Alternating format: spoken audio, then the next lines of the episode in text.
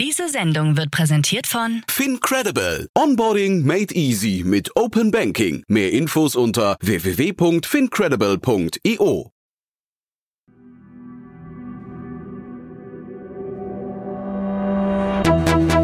Startup Insider. Herzlich willkommen zu Startup Insider Investments und Exits. Mein Name ist Jan Thomas und ja, ihr wisst ja, jeden Morgen begrüßen wir hier die wichtigsten Investorinnen und Investoren aus Deutschland, aus Österreich und aus der Schweiz und sprechen über Finanzierungsrunden und über Exits und über alles, was wichtig ist oder wichtig wird. Und heute könnt ihr euch freuen auf Jan Mitschaiker und Otto Birnbaum. Jan von HV Capital und Otto von Revent. Kennt ihr beide schon? Die haben sich ja wirklich gesucht und gefunden und liefern jetzt heute zum dritten Mal eine richtig coole Sendung ab. Wir sprechen über den Markt an sich, vor allem vor dem Hintergrund, was brauchst eigentlich heute, was muss ein Startup machen, um eine Series B erfolgreich abzuschließen oder spätere Runden auch. Und wir sprechen über den AI-Markt, aber ganz konkret vor dem Hintergrund der Akquisitionsstrategie von Apple. Und auch da habt ihr mitbekommen, da könnte es ja demnächst einen Exit geben in Berlin. Also coole Themen, ein cooler Rundumschlag. Jetzt, wie gesagt, mit Otto Birnbaum von Revent und Jan Mitschaiker von HV Capital. Viel Spaß dabei. Heute zu Gast hier ist Otto Birnbaum von Revent. Revent ist ein Early-Stage Venture Capital Fonds mit Sitz in Berlin, investiert europaweit in Pre-Seed-Firmen im Bereich Klima, Healthcare und Empowerment. Und Mein Name ist Jan Mitschaiker, ich bin Partner bei HV Capital. Wir investieren in Deutschland und in Europa in Unternehmen in verschiedenen Phasen. Einerseits Early Stage Investments, typischerweise Checks zwischen 1 und 5 Millionen und dann Growth Investments 5 bis 60 Millionen und sind über eine ganze Reihe an Sektoren aktiv. Also traditionell kommen wir aus dem Consumer Business, haben sehr viel B2B Enterprise, Fintech gemacht und wagen uns jetzt in ganz neue, für uns ganz neue Bereiche wie Drohnen, Roboter, Quantencomputing etc. Und ja, freuen uns immer mit spannenden Gründern zu sprechen. Werbung. Sei dabei beim HTGF Family Day am 11. und 12. Juni in der Station Berlin. Für zwei Tage voller Inspiration und Business. Tauche ein in ein einzigartiges Netzwerkerlebnis mit bis zu 1500 Teilnehmenden. Erkunde das innovative Seed- und Later-Stage-Portfolio des Hightech Gründerfonds. Lass dich vom vielseitigen Programm inspirieren und knüpfe wertvolle Kontakte. Sichere dir jetzt dein Ticket. Mehr Informationen findest du unter www.family-day-htgf www.ftf.de.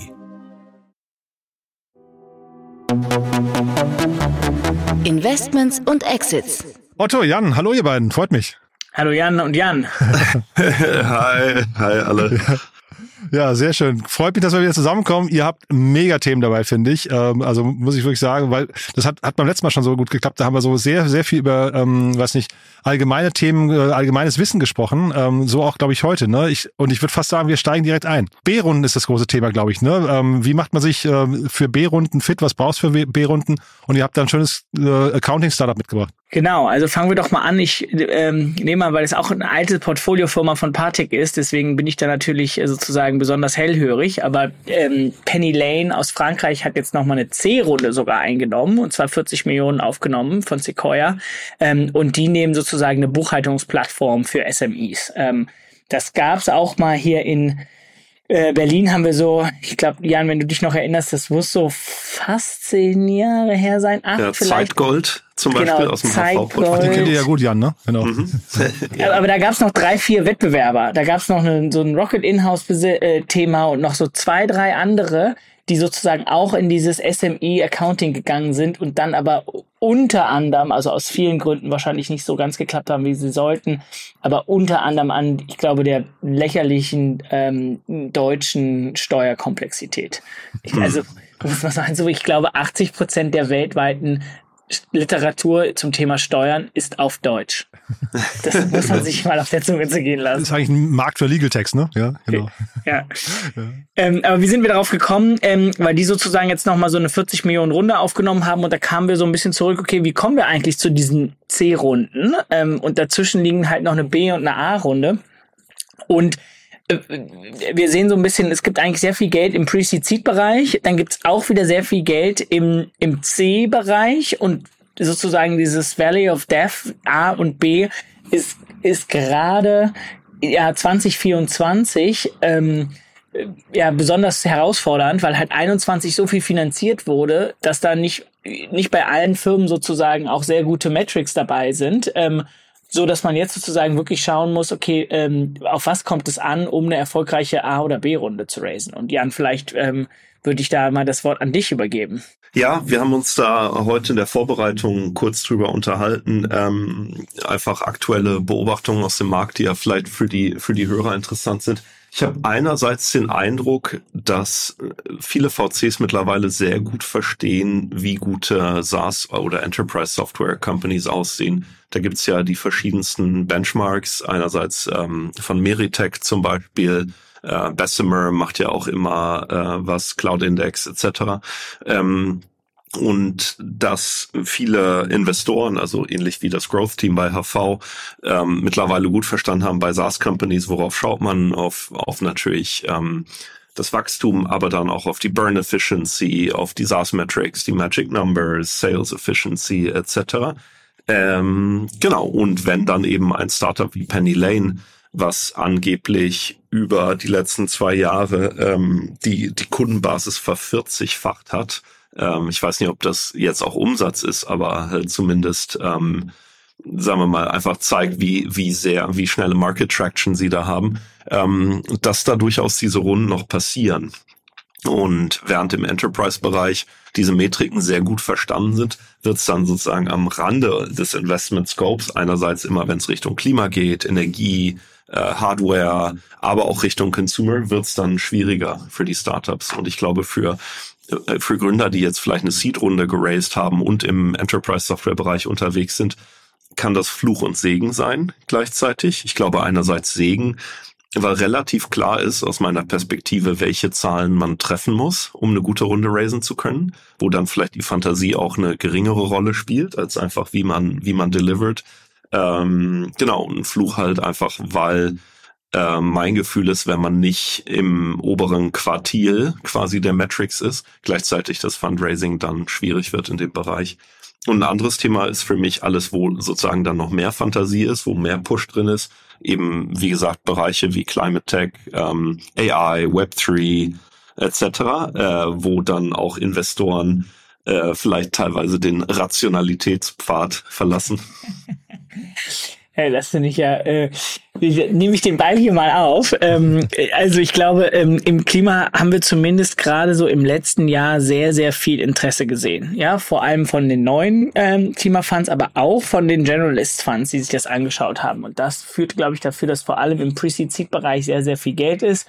Dann Angebot und Nachfrage ist sozusagen hohe, An hohe Nachfrage, gleiches Angebot von Startups geht der Preis nach oben. Dementsprechend sind schon auch viele Rundengrößen im, im Seed- und Pre-Seed-Bereich sehr, sehr hoch gewesen. Ja, wir haben teilweise Pre-Seed-Runden in Höhe von 5 Millionen mit einer Erwartung von 25 Millionen Post gesehen. So, ja, das ist, wenn man sich dann mal so zurück in die SaaS-Metric sozusagen anschaut, äh, also da braucht man schon irgendwie so zwei Millionen, zweieinhalb Millionen Umsatz und, und selbst das kriegt man an, an, an Public Multiples noch nicht. Ja, also da ist schon so, so sehr viel passiert und ich glaube, was da jetzt aber interessant wird, ist, dass nicht alle, aber einige Bereiche im, im Klimabereich sind eben auch hardwareintensiv. Ähm, und die müssen jetzt sozusagen so die A und vor allem dann in der B-Runde, dann haben sie gezeigt, das Produkt funktioniert, aber das müssen wir jetzt sozusagen manufacturen. Da müssen wir jetzt wirklich eine, eine Fabrik bauen äh, und, und das wirklich umsetzen und dafür brauchen wir Hardware ähm, und viel Kapital und das ist die sogenannte First of its Kind Finanzierung, also die erste Produktionsanlage in dieser Art zu finanzieren. Dafür braucht es eben spezielle Investoren, die es wenn man so möchte, in, in dem Markt so spezialisiert momentan wenig gibt. Ja, man hat so die generalistischen Tech-Investoren, die machen allgemeine B-Runden, aber gucken sich eben gerne SaaS-Metrics an. Und dann hat man so Infrastrukturinvestoren, die sagen aber, okay, wir wollen ein ganz niedriges Risiko eingehen und wir wollen eigentlich kein, kein Venture-Risiko haben.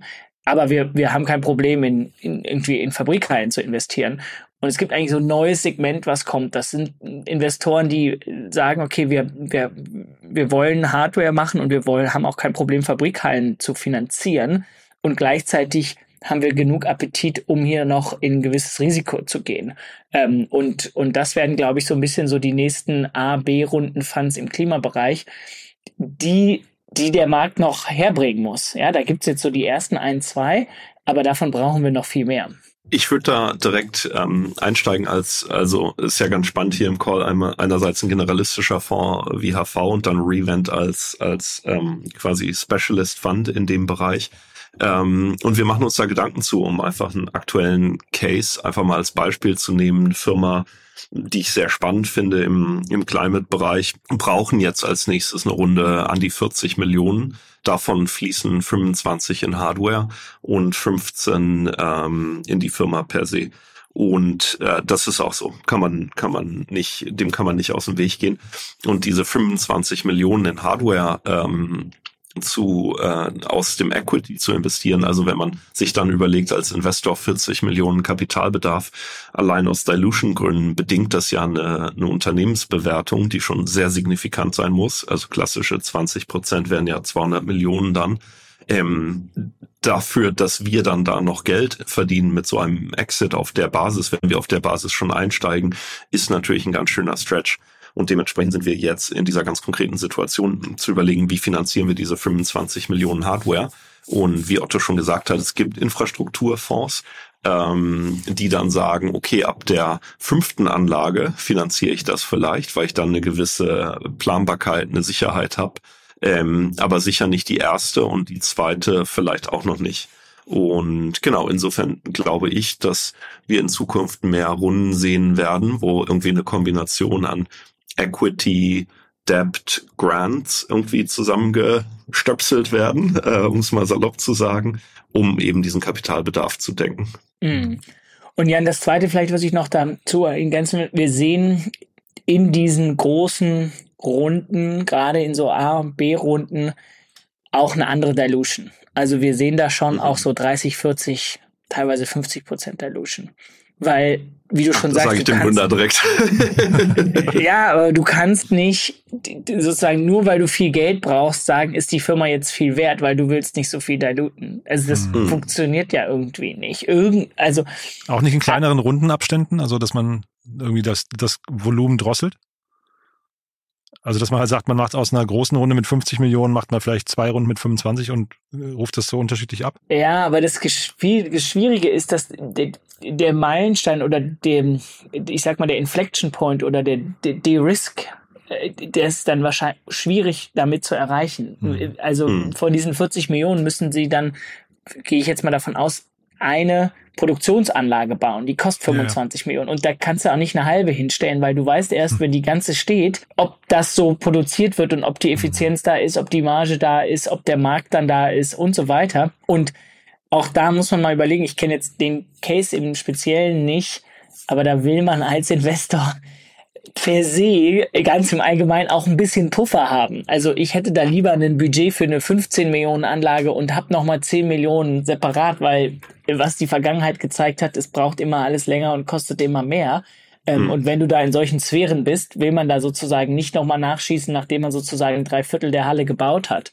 Ähm, also das ist so das, das eine, aber die Dilution sehen wir im Markt eben ist höher, als wir so in typischen ähm, Software-Themen sozusagen hm, sehen. Interessant. Aber es braucht dann halt auch, ne? du, du baust dann diese Halle auf und du hast dann so einen Step-Change. So aktuell ist der Umsatz, ich sag mal so, hm, homöopathisch, ja, sehr überschaubar, weil eben noch nicht mass massenmäßig produziert wird. Das sind dann eher so Pilotsachen, okay, die, die, das funktioniert auf kleiner Scale und jetzt müssen wir sozusagen skalieren. Das heißt, der springt dann hypothetisch, ich sag mal, von 100.000 Euro im Jahr auf 10 Millionen im Jahr. Weil du hm. mit einer Anlage eben auf einmal produzierst und auf einmal im Markt bist. Und dann ist aber auch interessant, dann geht's von da aus nicht exponentiell, sondern man muss dann von da aus nochmal zwei Anlagen bauen. Okay, dann geht's vielleicht noch exponentiell, aber danach die zwei Anlagen sind dann eher so linear.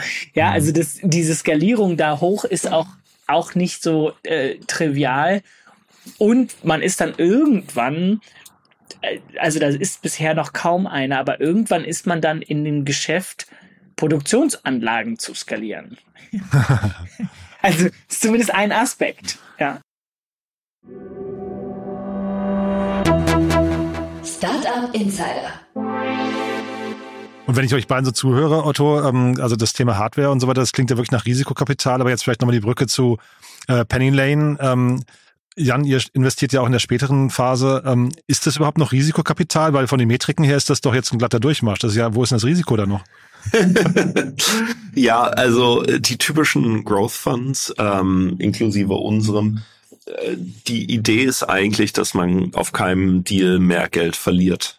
Ähm, und dementsprechend, also ich glaube gar nicht, dass die kumulierten äh, Renditeerwartungen so viel niedriger sind, aber es ist natürlich eher ein Geschäft, wo man ähm, Bestandsbusiness hat, ähm, in da, dass man sich anschaut, eine Pipeline, Kohorten etc. Und insofern das Ziel wäre, dann da kein, kein Geld mehr zu verlieren. Und das ist natürlich dann im, im Softwarebereich einfacher vielleicht als, als jetzt eben in den Hardware-Investments, von denen Otto sprach. Mhm.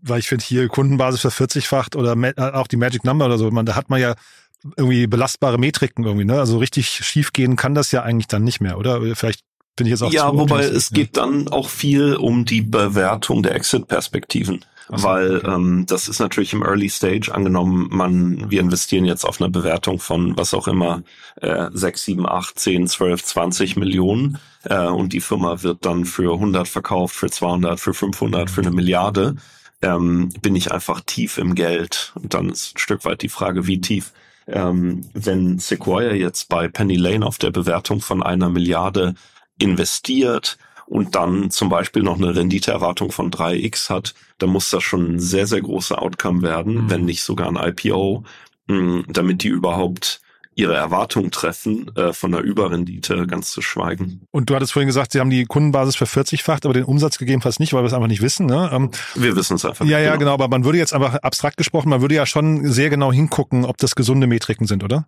Total, total. Und ähm, das ist für mich auch sehr interessant, also wie sich die Due Diligence unterscheidet, wenn unser Growth-Team äh, mit Alex Joel Cobonell, ähm, der war ja lange im Banking, Christian Saller auch sehr analytisch, also da werden dann, keine Ahnung, pro Deal 60, 70, 80 Seiten Folien produziert ähm, mit Deep Dives, mit Excels, mit Expertengesprächen und so.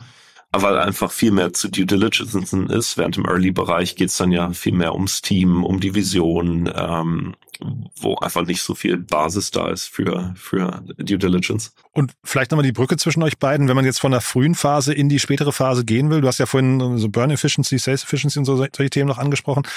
Was sind so die vielleicht zwei, drei Metriken, auf die man am meisten achten sollte, auf die man am meisten optimieren sollte, um dann erfolgreich zu raisen? Also ich weiß gar nicht, ob das jetzt eine, erfolgreiches, äh, eine erfolgreiche Runde war, aber es klingt ja erstmal ganz gut, ne? Also die Penny Lane ist ja jetzt sozusagen eine C-Runde, ist schon relativ, relativ weit. Da muss dann mehr oder weniger alles schon zusammenpassen. Ja, da muss die Burn Efficiency und das Wachstum und die Marge und so, das muss fast, äh, passen. Umso früher man geht, desto mehr Lücken darf man haben. Ähm, ich, ich glaube, was gerade so von der C zur A mit am wichtigsten ist, ist ist und bleibt Wachstum. Also ja, es ist nicht mehr das Einzige, was so 21 war, so Wachstum, Wachstum, Wachstum, alles andere ist egal so ist Wachstum alleine reicht nicht. Du brauchst sozusagen auch eine Marge und auch eine Effizienz und auch irgendwie einen interessanten CAC-CLV-Ratio und so weiter.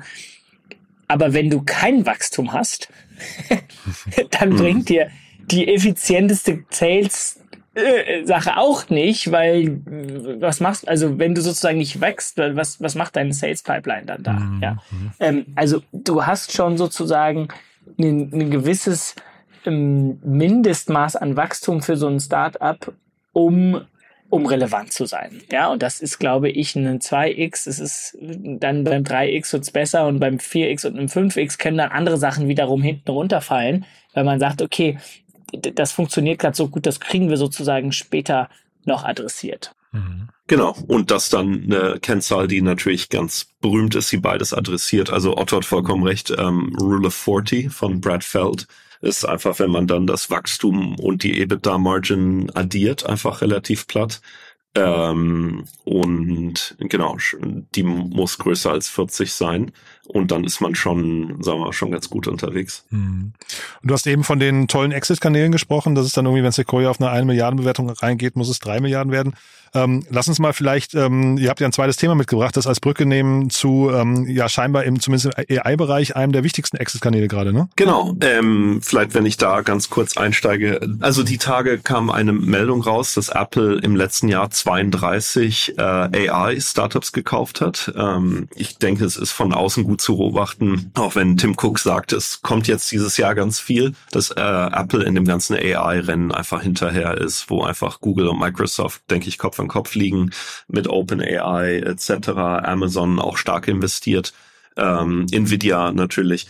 Und ähm, ich glaube, bei Apple geht die Sorge um, das könnte jetzt der Moment sein, wo Apple einfach vom, vom Thron gestoßen wird. Ähm, was in diesem Kontext aber interessant ist, ist, wie viel M&A eigentlich im, im Silicon Valley passiert, ähm, was uns dann in, in Deutschland und in Europa schlicht fehlt. Ich hatte mal eine Statistik auch gezogen. Als Beispiel Cisco, eine Firma, ist vielleicht heute nicht mehr so präsent, machen äh, Switches etc dass die über 200 Firmen gekauft haben. Dann, wie gesagt, Apple letztes Jahr 30. Und wie oft diese Akquisitionen dann einfach passieren. Und das ist nicht immer Milliarden, ähm, aber halt auch mal 100 Millionen hier, 200 Millionen da, Talent Acquisition, eine besondere Strategie, ein Team, was an einem Thema arbeitet, was dann für VCs, für Gründer, für Business Angel, fürs ganze Ökosystem einfach an so einem, für so einen steten Fluss an, an Kapital und an, an Exit sorgt. Und ich glaube, zum einen fehlen uns in Europa ähm, Konzerne, die einfach in der Geschwindigkeit kaufen, außer vielleicht jetzt LVMH oder so diese Holdings. Ähm, aber auch, ähm, weil wir unterentwickelte Kapitalmärkte haben und viele Unternehmen dann schlicht nicht ähm, Aktien als Akquisitionswährung haben. Mhm. Also die, die Konzerne fehlen wahrscheinlich ähm, tatsächlich, weil ich, also ich überlege gerade SAP, die haben jetzt mitgemacht bei der ähm, Aleph Alpha Runde, ne? Aber das ist natürlich irgendwie mhm. auf einem deutlich kleineren Niveau noch alles, ne?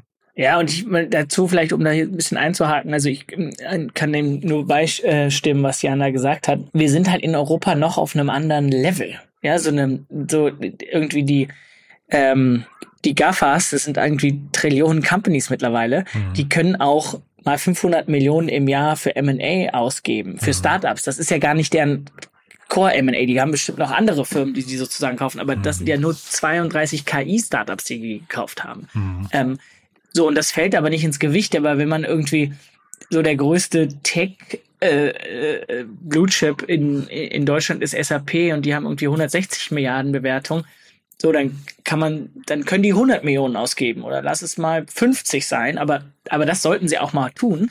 Aber ich würde erwarten, Otto, Entschuldige, dass, dass hier Apple mehr als 500 Millionen äh, in Summe investiert hat, ne, für, für 32 Unternehmen. Ja, also würde ich auch erwarten. Ähm, gebe ich dir recht, nur, nur um es sozusagen mal ins Verhältnis zu setzen. Mhm. Ja, wenn du sozusagen 1000 Milliarden wert bist, dann kannst du auch mal eine halbe oder eine mhm ausgeben, um Talent zu kaufen oder zu sagen, hm, das ist strategisch wichtig, was wir hier machen, kannst du mhm. auch fünf ausgeben mhm. oder auch zehn. Also genau, gerade so einem Bereich eben, wie AI, ne? Genau. Ja, mhm. das ist dann alles sehr äh, äh, überschaubar, ähm, zumal es da so ein bisschen so um deren Zukunft geht. Ähm, äh, so, und ich glaube aber sozusagen, wir uns fehlte Trillionen Tech-Firma in Europa. ja, aber das ist eben ganz essentiell, so ein ja. SAP. Ich weiß nicht, ich habe jetzt nicht den Börsenkurs gehabt, aber das letzte Mal, als ich geguckt habe, waren die so zwischen 150 und 200 Milliarden. So, so und das ist so eine. Und dann hast du so mhm. äh, Apple, Amazon, Google, Cisco etc. Also das ist einfach Order of Magnitude bigger. Und ich hoffe, dass wir in den nächsten und das dauert jetzt wirklich noch wahrscheinlich Jahrzehnte, bis eigentlich die Tech-Startups wirklich groß werden und dann anfangen, das sozusagen nachzubauen, aufzubauen. Ja, und auch nicht verkauft werden. Ne? Ich meine, das ist ja auch nochmal ein wichtiger Punkt, Otto. Wir haben ja gerade wieder über Exit-Kanäle gesprochen. Äh, Brighter ja. AI ist hier gerade im Gespräch, wird vielleicht verkauft. Aber ich meine, ähm, wenn die Unternehmen verkauft werden, bleiben sie halt nicht als, in der Regel nicht als eigenständige Marke ähm, und als deutscher Exit oder europäischer Exit-Kanal bestehen, ne? Genau, nee, die mhm. müssen dann an die Börse gehen ähm, und, und da sozusagen sich kapitalisieren, um dann eben auch weiter zu kaufen. Aber da, da müssen die halt weiter sein als ich glaube, ein, ein Brighter ist jetzt noch nicht so, ich würde dann eher so ein Personio sozusagen mhm. da sehen, äh, die sagen, okay, gut, wir bauen jetzt hier großes HR-Tech und um uns herum ein großes HR-Tech-Ökosystem und wir kaufen auch jedes Jahr mal so 10, 20 Firmen. Mhm. Mhm. Naja, Peter Thiel habe ich mal live gesehen, der hat irgendwie gesagt, das Problem in Deutschland ist, wir verkaufen zu früh. Ne? Mhm. Ja, mhm. also ich will jetzt nicht Peter Thiel per se recht geben in allem, was er sagt, aber das fand ich ein Satz, der ist bei mir hängen geblieben. Ja, ja total. Und ich glaube, die, die Frage ist aber eben auch, warum? Ja, warum verkaufst du sozusagen zu früh? Weil was ist die Mhm. Opportunity Cost? Wie viel größer ist es? Und wo kannst du eigentlich wie listen? Wie einfach kommst du an Kapital? Und da Mhm. ist eben dieser Public Capital Markets ist einfach noch nicht so stark. Ja, die Deutschen gehen immer noch lieber an die Nasdaq als an die Frankfurter Börse. Mhm. Ja, weil da halt auch die Investoren sind, die sagen, ja, okay, ich investiere in Tech-Firmen und äh, wenn es in Europa ist, ist es auch okay. Aber Hauptsache ich, äh, ähm, weil auch wenn die Firmen an die Börse gehen, fangen die ja auch eigentlich erst an. Ja, dann haben die vielleicht eine Marktkapitalisierung von, ich sag mal, einer Milliarde. Und die wollen aber eigentlich auf fünf oder zehn oder 15 sozusagen gehen. Ja, wir von aus unserer Early Stage Perspektive ist sie, okay, Börsengang hat geklappt, super, ähm, geschafft. Aber dann kommt sozusagen der, der Public Market Investor und sagt, okay, ich gehe hier mit einem neuen Listing und meine Perspektive ist, dass die jetzt noch die nächsten Jahre signifikant weiter wachsen, an, an, sowohl an der Bewertung als auch am Kundenstamm. Es wäre ein interessantes, ein interessantes Gedankenspiel eigentlich zu überlegen, in welchen Bereichen kommen die, die Startups, die, die auch kaufen. Also bei uns, ich will jetzt nicht zu viel über unser Portfolio reden, aber zum Beispiel Flix ähm, aus München, Flix Mobility, die Greyhound in den USA gekauft haben. Äh, das ist natürlich spannende Transaktion. Sender, ein anderes Unicorn aus dem HV-Portfolio, die ja äh, Everroad ähm, quasi aus Frankreich akquiriert haben und dann von Uber Freight, das europäische Business. Ähm, das sind dann natürlich so erste Cases, aber eigentlich müssten diese wirklich großen deutschen Startups eine, keine Ahnung, eine N26, ein Celonis. Ja, ich habe. Zalando kennt, kennt ihr auch gut, ne? Ähm, habe ich mir gerade Zalando kennen wir auch ganz gut. Ja, genau. Äh, ähm, haben ähm, 15 Investments bis jetzt nur getätigt, ne? Also jetzt in ihrer gesamten Lifetime, das jetzt also anderthalb pro Jahr vielleicht oder so, ne? Genau, ist ein ganz, ist ein viel langsamerer M&A-Pace als, als aus dem Silicon Valley bekannt ist. Definitiv. Ja, wie kann man Ja. das, wie kann man das ändern? Also das wäre ja nochmal die Frage, ne? Wie kann man jetzt, also ein Zalando versteht ja das Spiel eigentlich ganz gut. Ich finde das eigentlich ist ein, ein ganz guter Case, um mal hinzugucken, warum, warum machen die das so, so zurückhaltend? Ich glaube, es gibt da so unterschiedliche ähm, Philosophien, richtig. Es gibt manche Gründer und manche Firmen, die sagen, wir können intern besser als die anderen. Und der Aufwand, das zu integrieren, ist zu groß. Und wie wir es machen, wir suchen uns dann lieber ein Team, setzen das sozusagen auf das Thema, was wir bespielen wollen und lassen das laufen, als das extern zu akquirieren und dann zu integrieren, was ja auch nicht unbedingt einfach sozusagen ist. Aber das heißt, man braucht sowohl auf der Gründer- und Management-Mentalität sagen, okay, ich habe Appetit zu kaufen und zu integrieren. Und da gibt's, glaube ich, so wirklich so zwei Lager. Die einen sagen, macht total Sinn, ich krieg's, kann's, krieg's schneller, besser, günstiger. Und die anderen sagen, "Hm, das ist ähm, im ersten Schritt schneller, beim zweiten Schritt langsamer. Ich mache sozusagen lieber selber und bin dann mittelfristig besser aufgestellt. Das heißt, da brauchst du sozusagen genug Leute, die in dem Lager sind, okay, akquirieren macht, macht Sinn. Ähm, ja, und dann braucht's, ich glaube, Jan hat es vorhin angesprochen, auch wirklich den Zugang zum Kapital für diese, für diese Akquisen. Ja, das heißt, gibt's da sozusagen, sind die stark genug kapitalisiert an den, an den Börsen, um über sozusagen Sharepreise oder Share-Ausgaben äh, ähm, ihre Akquisen äh, zu finanzieren? Mhm. Und vielleicht nochmal ganz kurz, weil ich ja gerade Brighter AI angesprochen habe hier aus Berlin. Ähm, wie läuft so ein Prozess jetzt ab? Was glaubt ihr? Also wie, wie die, diese Hinführung, wie entdeckt Apple die eigentlich? Ähm, und wie findet man da jetzt einen Preis? Also wird das, weiß nicht, ihr seid ja beide nicht beteiligt, ne, an dem Unternehmen. Ja. Ähm, das heißt, wir gucken jetzt nur von außen drauf, aber wie ist da so der Standardprozess und habt ihr die, das Gefühl, das kann jetzt klappen? Oder sollte das überhaupt klappen nach der, nach der gleich, nach der Frage, die wir gerade gestellt haben? Vielleicht auch nicht, ne? Also erstmal per se, per, die Exits sind ja immer gut fürs Ökosystem. Nicht nur für die VCs, sondern eben auch für die Gründer, für Senior Management, äh, für alle, die beteiligt sind. Also insofern, irgendwo kann man jeden, jeden Exit feiern. Natürlich kann man sagen, hey, zu früh verkauft, ähm, etc. Aber per se, jeder Gründer, jedes Gründerin, die es schafft, ein Unternehmen so weit zu bringen, ähm, gehört aus meiner, aus meiner Perspektive äh, gefeiert per se. Zum Brighter kann ich jetzt ehrlicherweise nichts sagen zu dem Deal.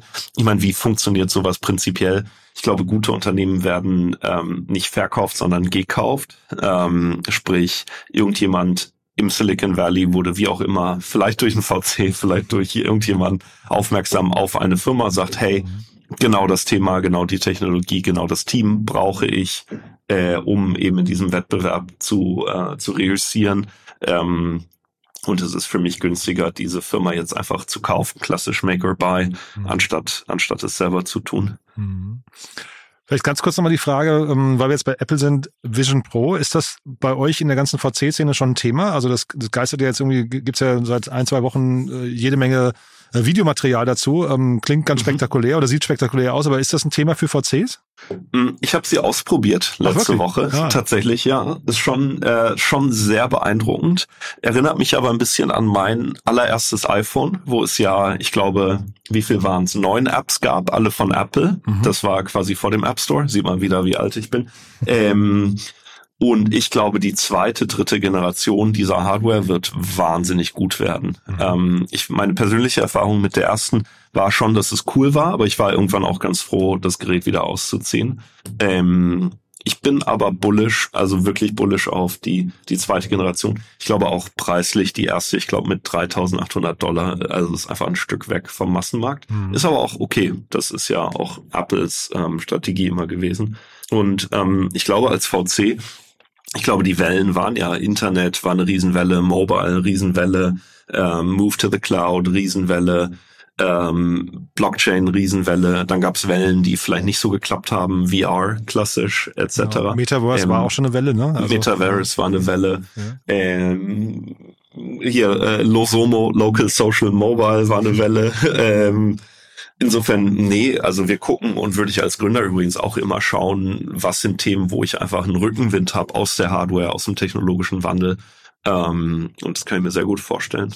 Dann würde ich fast sagen, bis hierher erstmal. Ne? Das war ein wirklich richtig schöner äh, Rundumschlag wieder. Tolle Themen. Ähm, ich freue mich aufs nächste Mal. ja? danke, Otto. Danke, Jan. Ja, danke euch beiden. Cool. Danke, danke, Jans. Bis dann. Ciao. Tschüss. Investments und Exits. Das war das Gespräch mit Otto Birnbaum von Revent und Jan Mitschaika, ich bin Partner bei HV Capital. In der aktuellen Folge Investments und Exits. Wir brauchen dein Feedback. Unsere Mission ist es, das relevanteste Medium in der deutschsprachigen Start-up-Szene zu werden. Wir stehen mit unserem Namen dafür ein, dass unsere Inhalte und Produkte deinen Ansprüchen gerecht werden. Daher schreib uns gerne deine Anmerkungen, Hinweise und Kritik an info at startup-insider.com oder hinterlasse einen Kommentar auf unseren Social-Media-Kanälen. Aufgepasst! Bei uns gibt es jeden Tag alle relevanten Nachrichten und Updates aus der europäischen Startup-Szene. Wir versuchen in breiter Masse die spannendsten Akteure der Startup-Szene zu interviewen, damit du zu deinem Thema alle wichtigen Informationen findest. Damit du nichts verpasst, Abonniere uns ganz einfach kostenlos auf deiner Streaming-Plattform.